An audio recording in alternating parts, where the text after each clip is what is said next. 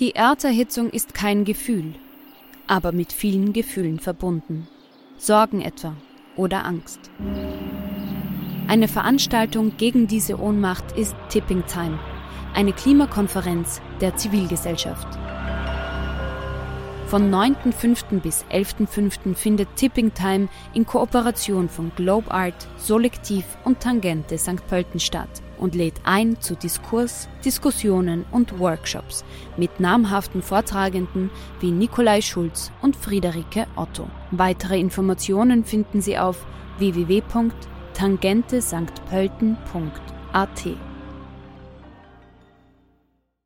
If you're struggling to lose weight, you've probably heard about weight loss medications like Wigovi or Zepbound, and you might be wondering if they're right for you. Meet PlushCare a leading telehealth provider with doctors who are there for you day and night to partner with you in your weight loss journey. If you qualify, they can safely prescribe you medication from the comfort of your own home. To get started, visit plushcare.com slash weight loss. That's plushcare.com slash weight loss. plushcare.com slash weight loss.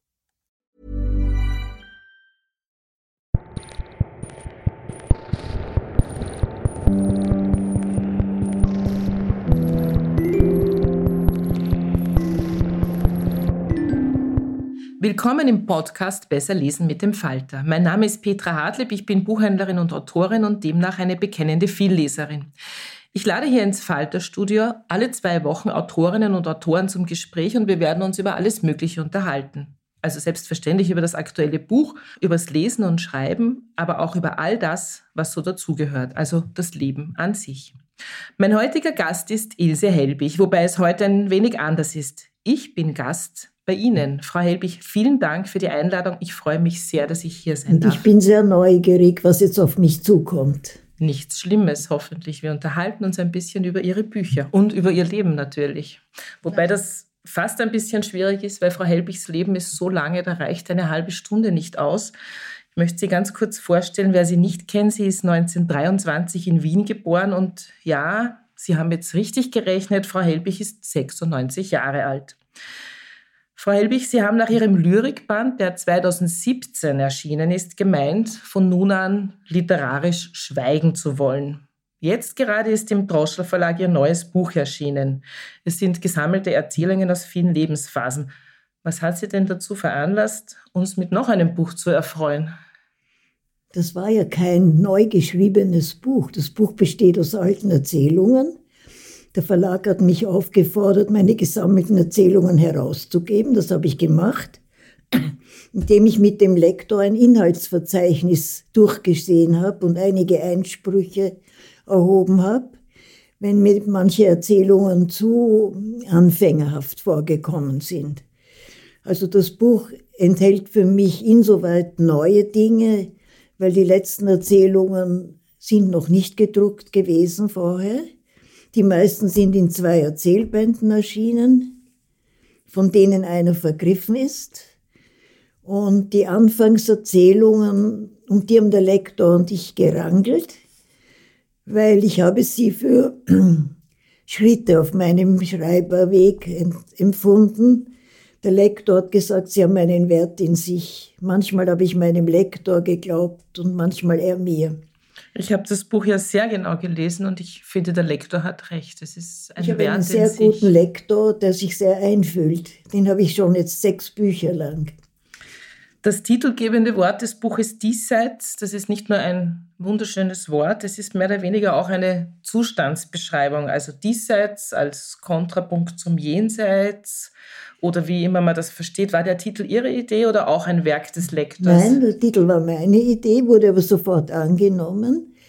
Für mich hat der Titel die Bedeutung, einfach hier zu sein, sehr fest als Bestimmungsort dieses Diesseits sozusagen ein geschlossener Raum auch. Also das Jenseits ist irgendwo anders, mhm. aber nicht vorhanden. Ich, wir gehen ein bisschen in der Geschichte zurück. Ich kann mich noch gut erinnern, als Ihr Buch Das Haus erschienen ist.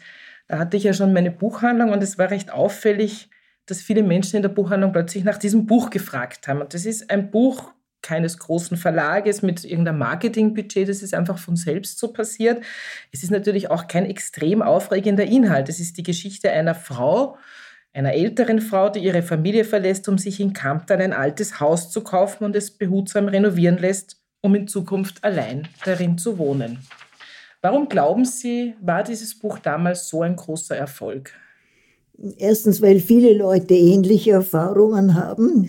Es war sozusagen teilweise ein Sachbuch. Für mich hat aber dieses Buch eine andere Bedeutung. Es ist eine Erlösungsgeschichte für mich.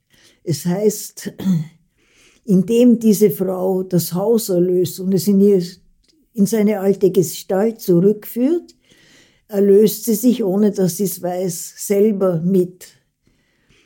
Das wird nirgends ausgesprochen, ist aber der Grundton der ganzen Geschichte. Und wie immer kommt man auf den Grundgehalt seiner eigenen Bücher erst vielleicht nach zehn Jahren oder so. Mhm. Und ich glaube, das hat manche Leute sehr bewegt. Zwischen den Zeilen liest man das natürlich. Wenn man das Buch genau liest, dann geht es natürlich nicht um die Renovierung von alten Ziegeln und Kellern und so weiter, sondern es geht äh, um diesen Zustandsbeschreibung dieser Frau und dieser Metamorphose, die sie mit diesem Hauskauf und mit diesem Umbau macht. War dieses Haus wichtig für ihr Schreiben? Und ich würde vielleicht sogar die These stellen, gäbe es ohne dieses Haus die Schriftstellerin Ilse Helbig vielleicht gar nicht so, naja. wie Virginia Woolf sagte, ein Zimmer für mich allein, sozusagen ein Haus für mich allein, damit man schreiben kann. Also es war sicher zum ersten Mal das Alleine sein, weg von einer großen Familie. Ich habe aber früher schon geschrieben und auch früher teilweise publiziert. Also dieser Mythos, dass ich erst mit 80 zu schreiben angefangen habe, ist natürlich nicht richtig. Ich habe schon mit 40 Jahren eine Kolumne gehabt im Standard, nein, nicht im Standard, in der Presse und habe regelmäßig geschrieben und konnte ja für Do ähnlich schreiben, was ich wollte. Das heißt, ich habe nachher eine ganze Zeit Wittgenstein als Lebensthema gehabt, auch dazu teilweise publiziert und habe immerhin ein dreistündiges Drehbuch gemacht für den WDR über dieses Thema habe nachher im Diagonal gearbeitet und dort, also Schreiben war eigentlich mein Lebenselement, ein bisschen verdrängt und mit dem eigenen Haus hat sich die Möglichkeit geboten, meine ganze Zeit diesem Schreiben zu widmen. Und das wirklich Schöne war, wenn ich jetzt durch mein sehr großes Haus gehe, das eigentlich aus drei Wohnungen besteht, so finde ich mindestens fünf Plätze und sage immer, da habe ich das Haus geschrieben, da habe ich mein erstes Buch, die Schwalbenschrift, geschrieben. Und hier werde ich jetzt schreiben. Sehr ist, schön. Es gibt sozusagen verschiedene Schreibplätze. Es gibt verschiedene Plätze und jetzt ist es eine Veranda mit einer wunderschönen Aussicht auf meinen Garten. Und das brauche ich auch beim Schreiben, diese Weite. Mhm. Also das nicht eingesperrt sein in einem Kammerl, was manche Leute ja als ihr Schreibbedingung empfinden. Ja, ja, ja, ja. Warum hat es so lange gedauert, bis das erste Buch erschienen ist? Sie haben Ihr ganzes Leben geschrieben, Sie haben Germanistik studiert, Sie haben in einem Verlag gearbeitet, Sie kommen ja vom Schreiben, wie Sie bereits erzählt haben. Das erste Buch ist mit 80 Jahren herausgekommen. Warum haben Sie so lange gewartet oder hat sich das einfach so ergeben? Das hat sich so ergeben. Der Auslöser war der Wolfgang Koos, der war damals der Chef von der Diagonalsendung in Ö1. Und der hat einmal, nachdem wir zusammen aufgenommen haben, zu mir gesagt, Frau Helbig, Sie sollten ein Buch schreiben. Und dann habe ich gesagt, wenn ich ein Buch schreibe, Herr Groß, wird das nicht so ausschauen, wie Sie sich das vorstellen. Weil er hat erwartet, dass ich was Zeitgeschichtliches schreibe, weil ich einfach viel erlebt habe. Und dann habe ich gemerkt, dass ich in meiner Lade schon sehr viele autobiografisch gefärbte Textseiten gehabt habe. Und dann ist daraus eigentlich ohne mein Zutun ein Buch geworden. Und das erste Buch war die Schwalbenschrift? Das war die Schwalbenschrift, die erstaunlicherweise noch immer Leser findet. Ich verkaufe jedes Jahr äh, so ungefähr 80 bis 100 Bücher, was für ein so altes Buch erstaunlich ist. Das stimmt, das ist in einem kleinen Verlag erschienen. War das schwierig für Sie als 80-Jährige einen Verlag zu finden? Weil es ist ja die Verlage, man muss das nicht schönreden, die haben natürlich gerne junge Debütanten, ja, wo noch ein Lebenswerk zu erwarten ist. Wenn jetzt eine 80-Jährige kommt und sagt, ich fange jetzt an zu schreiben, glaube ich nicht, dass jetzt automatisch alle Türen offen stehen. Oder wie war das Nein, bei das Ihnen? Das war sehr komisch. Ich habe ein Buch aus diesem Libelle Verlag gelesen. Das hat, glaube ich, geheißen Vom Abend zum Morgen.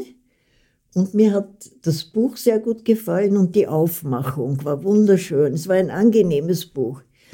Und dann habe ich diesem Verleger einfach geschrieben, Ihr Buch ist sehr schön, was ich so noch nie gemacht habe. Und habe ihm drei, vier Seiten irgendeinen Text von mir beigelegt. Und dann hat er mir geschrieben, ob ich nicht mehr habe. Dann ist er so zwischen uns hin und her gegangen am Telefon mit Briefen. Und dann hat der Verleger gesagt, er möchte es machen, nein, er macht es doch nicht. Und dann hat er mich angerufen und hat gesagt, er hat sich entschlossen, er macht dieses Buch. Und dann sind Sie mit den anderen Büchern im sehr renommierten Literaturverlag Droschel Verlag gelandet? Das war, naja, es war so, ich, das erste Verlag, Rebelle, ist ja ein Schweizer Verlag. Und da hat es dann irgendwie äh, sich gespießt mit irgendwelchen Unterstützungen. Mit dem Vertrieb auch wahrscheinlich. Und mit dem Vertrieb. Ja, ja. Und dann habe ich, war ich eine Weile, ganz kurz, war ich dann in einem anderen Verlag bei Löcker mit einem Buch, das vergriffen ist.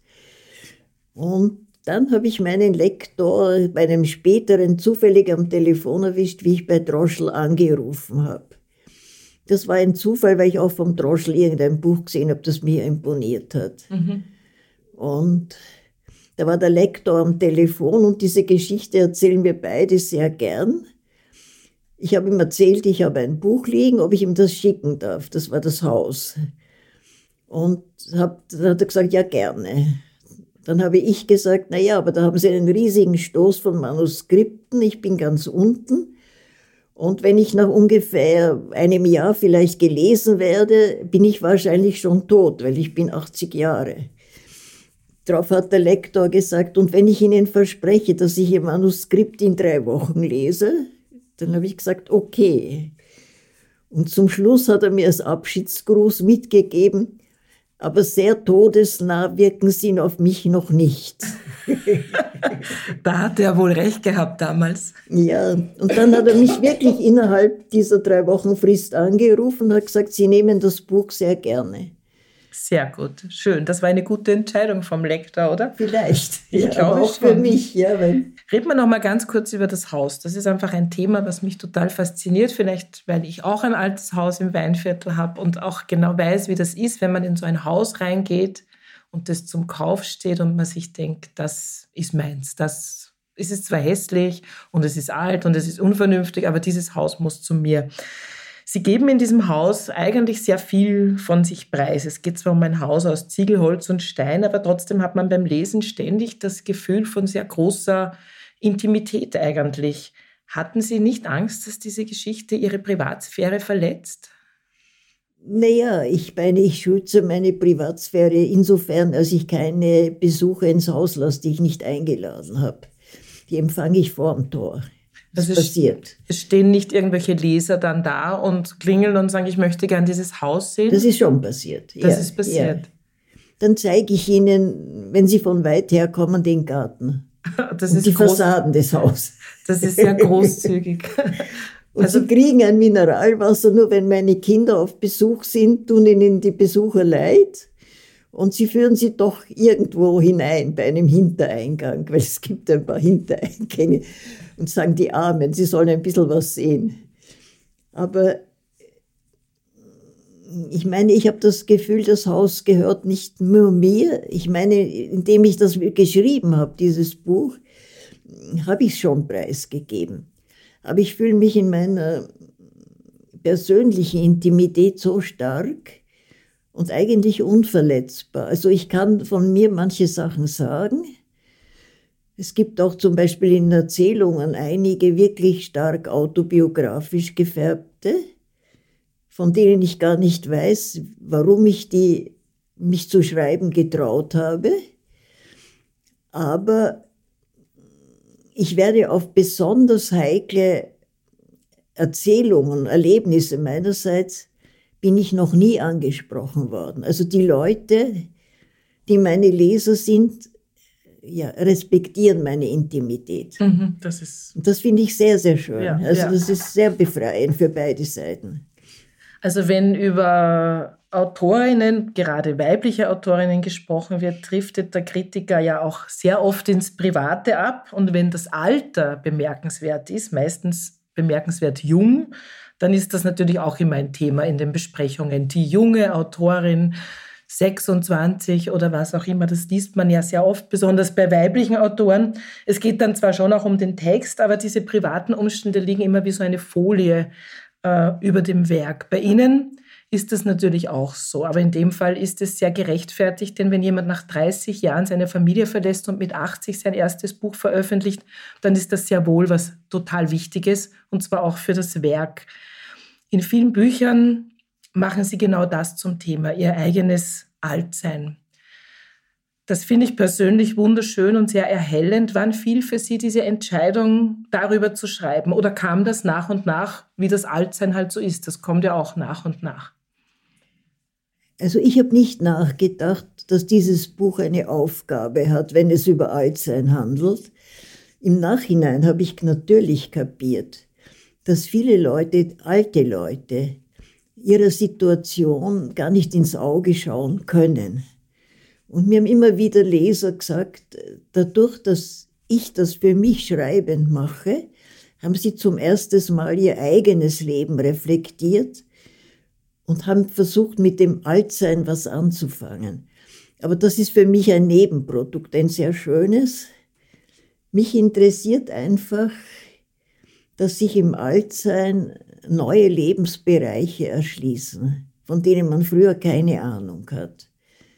Also es kommen wirklich aufregende Erlebnisse in Gestalt von Alltagsgeschichten auf einen zu.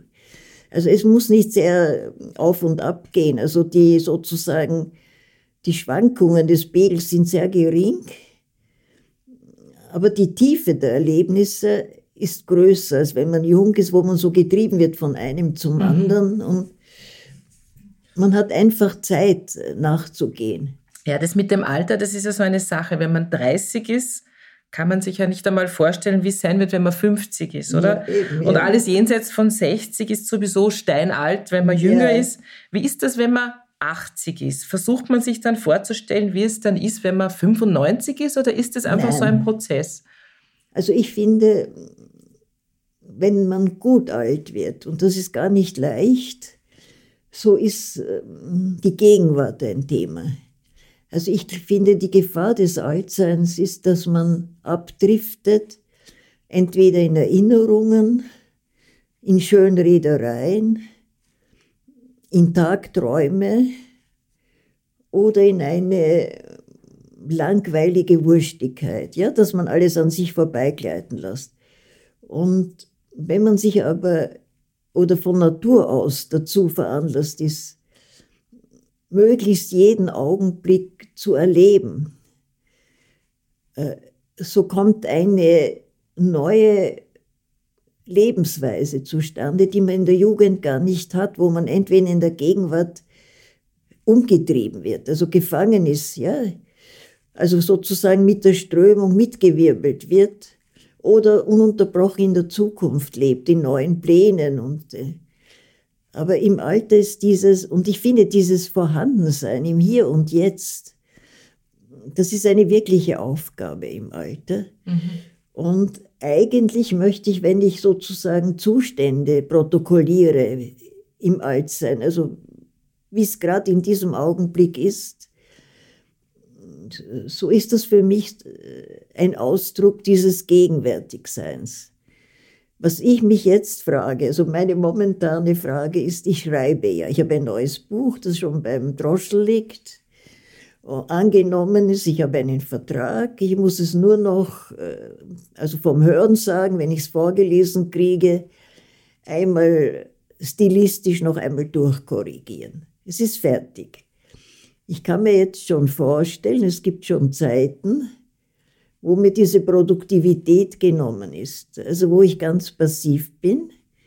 Und meine jetzige Aufgabe, persönliche, also nicht als Schreibende, weil schreiben werde ich dann wirklich nicht mehr, wird sein, den Sinn, den mein Leben dann noch hat, für mich und von, vielleicht von oben gesehen, ich kann das so blöd oder von außen gesehen, ähm, zu leben. Vielleicht äh, kann ich diesen Sinn für mich gar nicht mehr beschreiben dann. Mhm, mh. Vielleicht ist es dann ein sehr unbewusster Vorgang, aber ich möchte mich diesem Vorgang des wirklichen Altseins, des Hilflosseins, des Schmerzen ausgeliefertseins dann eigentlich stellen.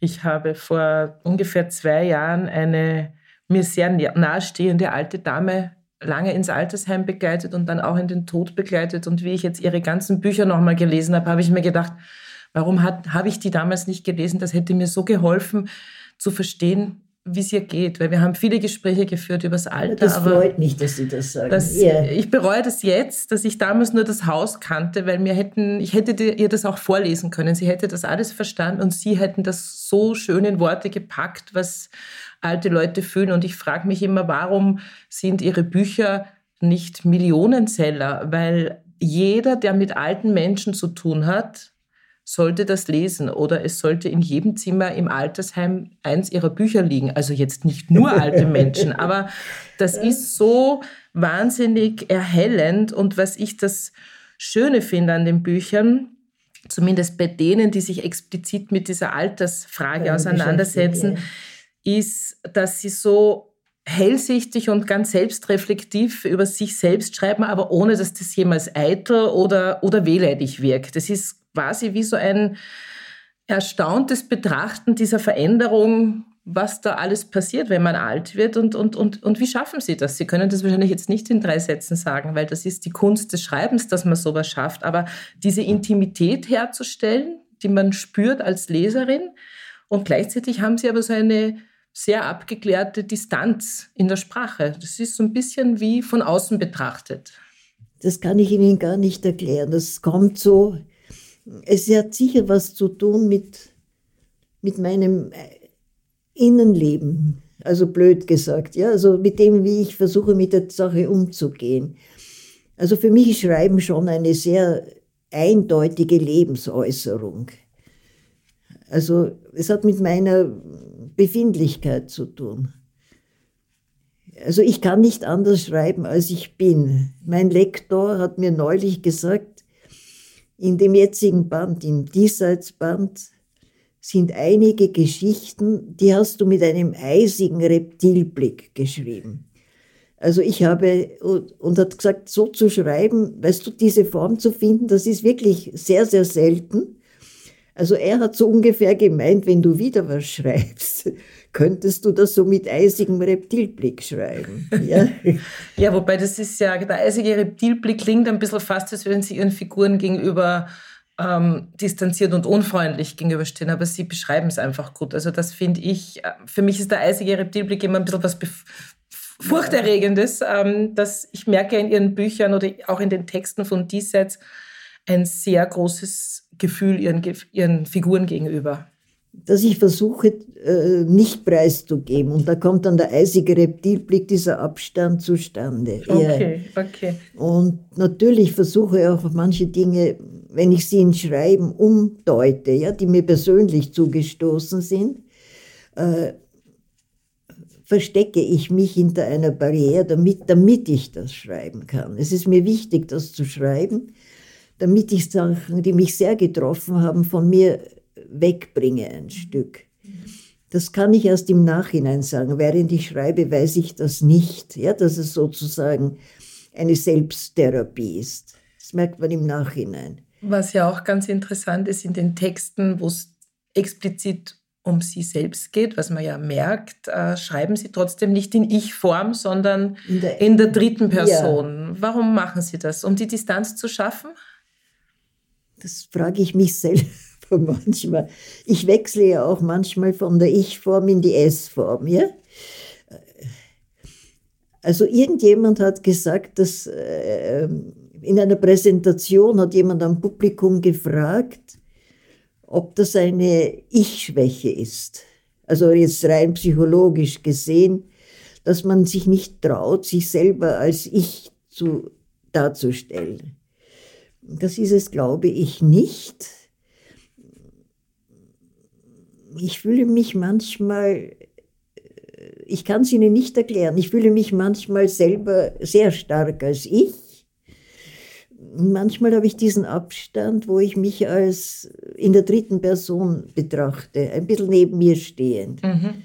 Ich betrachte das einerseits schon als Schutzmantel, man kann in der dritten Person mehr über sich sagen als in der ersten, finde ich jedenfalls. Ja? Wir sind ähm, Ich-Personen, die von sich reden, manchmal sehr verdächtig, weil ich das Gefühl habe, dass Ich, von dem sie reden, ist nicht ihr eigentliches Ich, sondern das, das sie sich wünschen. Aber ich glaube, es ist der Abstand, den man zu sich selber erzeugt, den man als Autorin schon einmal hat, wenn man Dinge weil jeder Autor verarbeitet Dinge, die ihm persönlich einmal sehr angegangen sind. Ja? Aber ich glaube, dass eben diese Abstandssache für mich was sehr, sehr Wichtiges ist als Person. Mhm, mh. Gerade weil ich in meiner Persönlichkeit mich sehr kernhaft fühle. Ja, ja. Das, ja, sie lassen die Leute ja auch quasi rein. Sie machen die Tür auf und lassen sie in ihr Innerstes schauen. Und durch dieses Sie yes. ist es ein bisschen, vielleicht doch ein bisschen mit Abstand. Ähm, Sie kommen nicht ganz hinein. das ja. ist auch gut so. Wenn es auch so ausschaut, ja. Reden wir noch ein bisschen über das neueste Buch, Diesseits.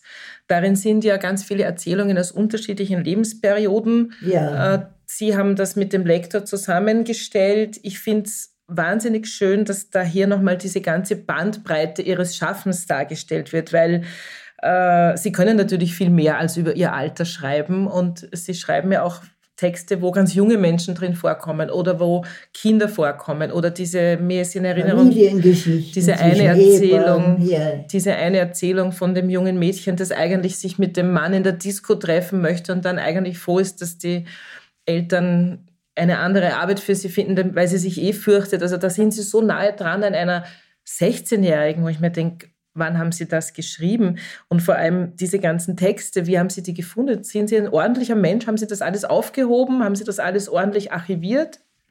Also ich habe meine Erzählungen immer geschrieben, wenn ich kein, keinen zusammenhängenden Prosaband gerade in der Arbeit gehabt habe. Sie sind vor meinen großen Büchern, sage ich jetzt einmal, entstanden und dazwischen und vor allem nachher, nachdem ich gesagt habe oder fast geschworen mir selber habe, ich werde nicht mehr schreiben.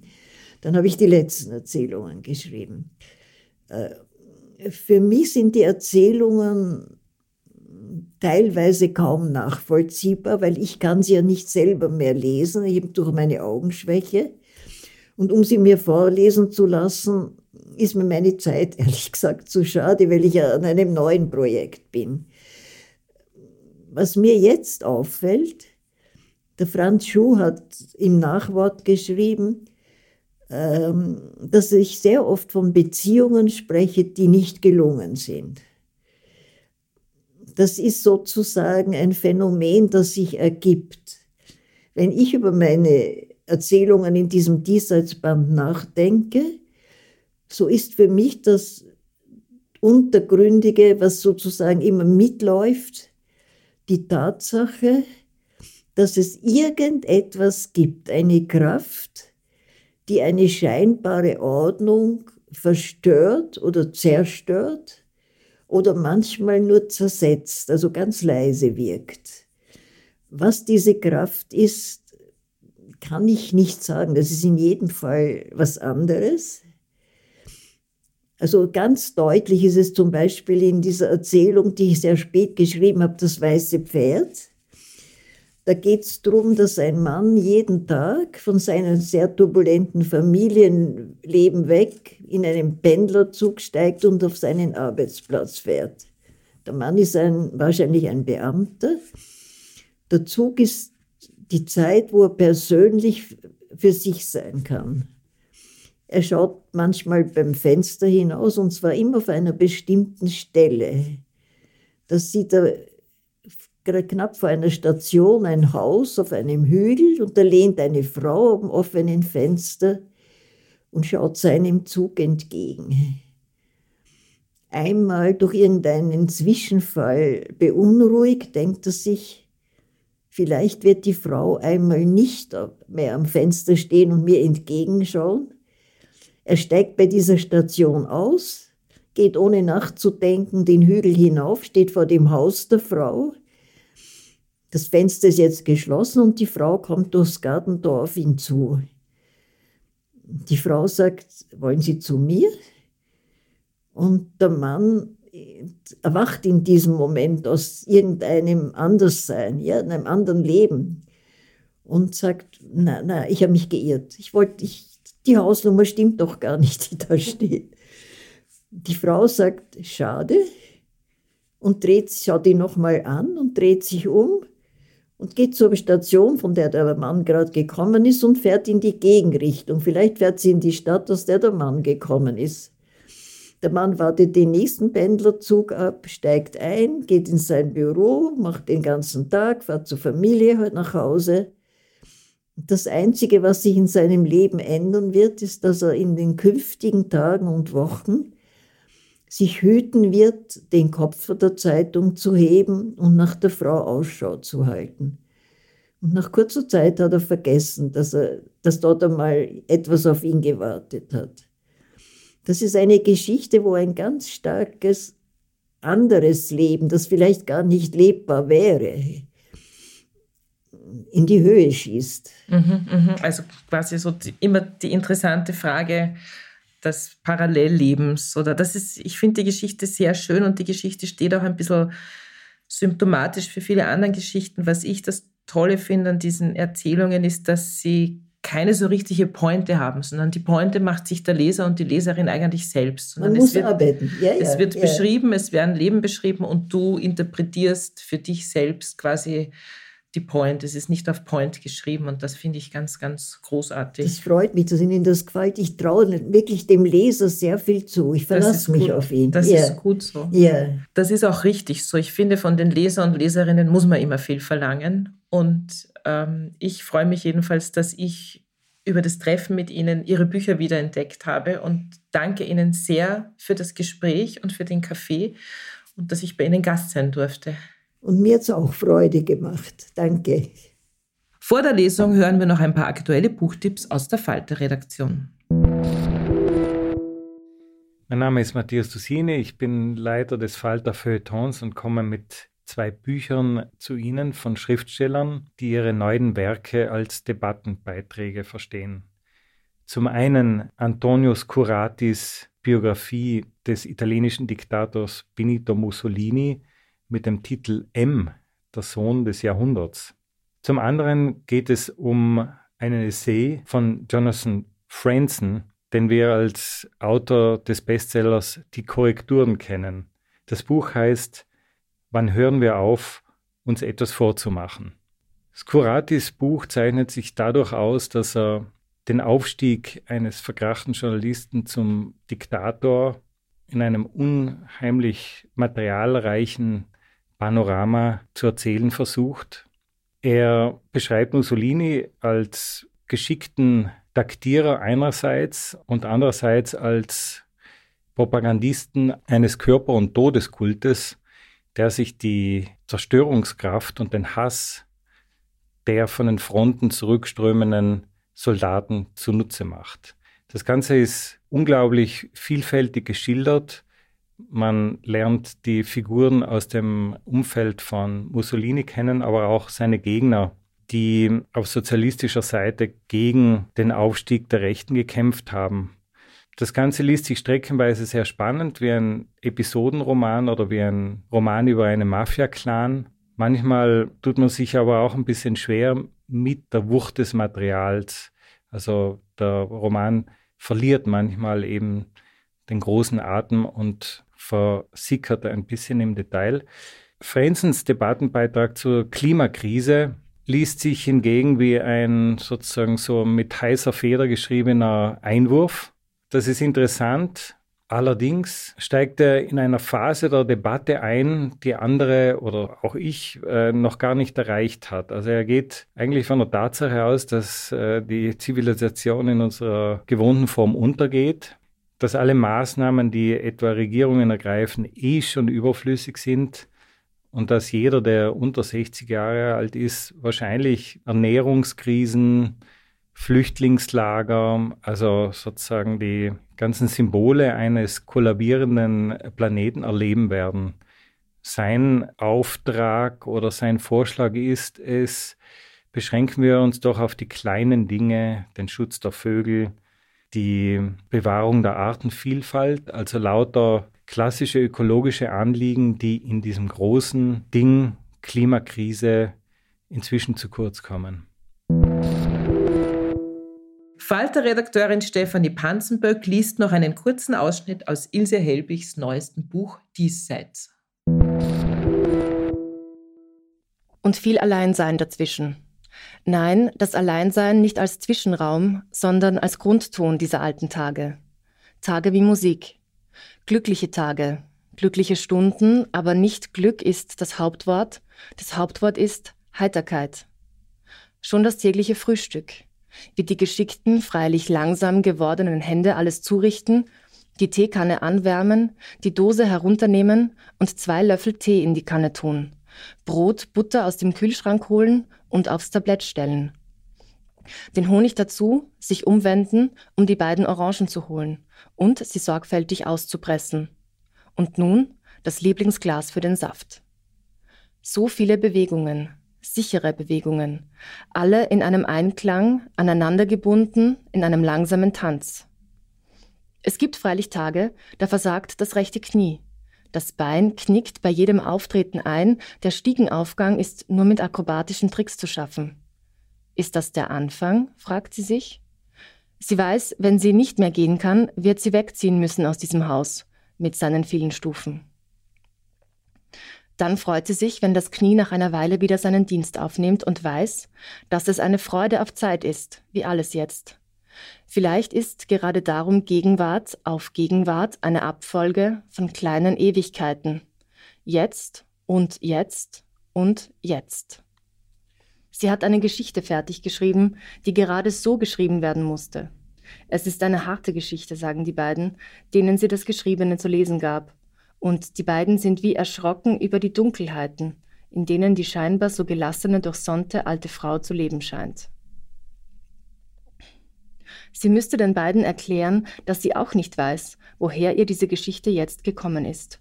Und wahrscheinlich ist es für Jüngere schwer zu begreifen, dass das Dunkle, das ihr früher den Schlaf raubte, noch immer da ist und dass es weiter gilt, seine Anwesenheit zu ehren, dass es aber leicht geworden ist und manchmal durchsichtig im Licht von drüben her.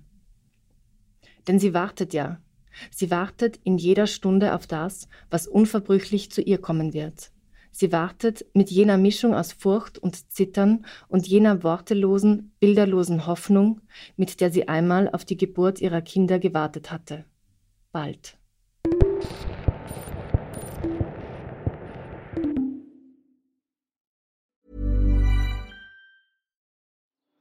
Die Erderhitzung ist kein Gefühl, aber mit vielen Gefühlen verbunden. Sorgen etwa oder Angst. Eine Veranstaltung gegen diese Ohnmacht ist Tipping Time, eine Klimakonferenz der Zivilgesellschaft. Von 9.5. bis 11.5. findet Tipping Time in Kooperation von Globe Art, Solektiv und Tangente St. Pölten statt und lädt ein zu Diskurs, Diskussionen und Workshops mit namhaften Vortragenden wie Nikolai Schulz und Friederike Otto. Weitere Informationen finden Sie auf tangente-sanktpölten.at. Hey, it's Danny Pellegrino from Everything Iconic. Ready to upgrade your style game without blowing your budget? Check out Quince. They've got all the good stuff shirts and polos, activewear, and fine leather goods, all at 50 to 80% less than other high end brands. And the best part? They're all about safe, ethical, and responsible manufacturing. Get that luxury vibe without the luxury price tag. Hit up quince.com slash upgrade for free shipping and 365 day returns on your next order. That's quince.com slash upgrade.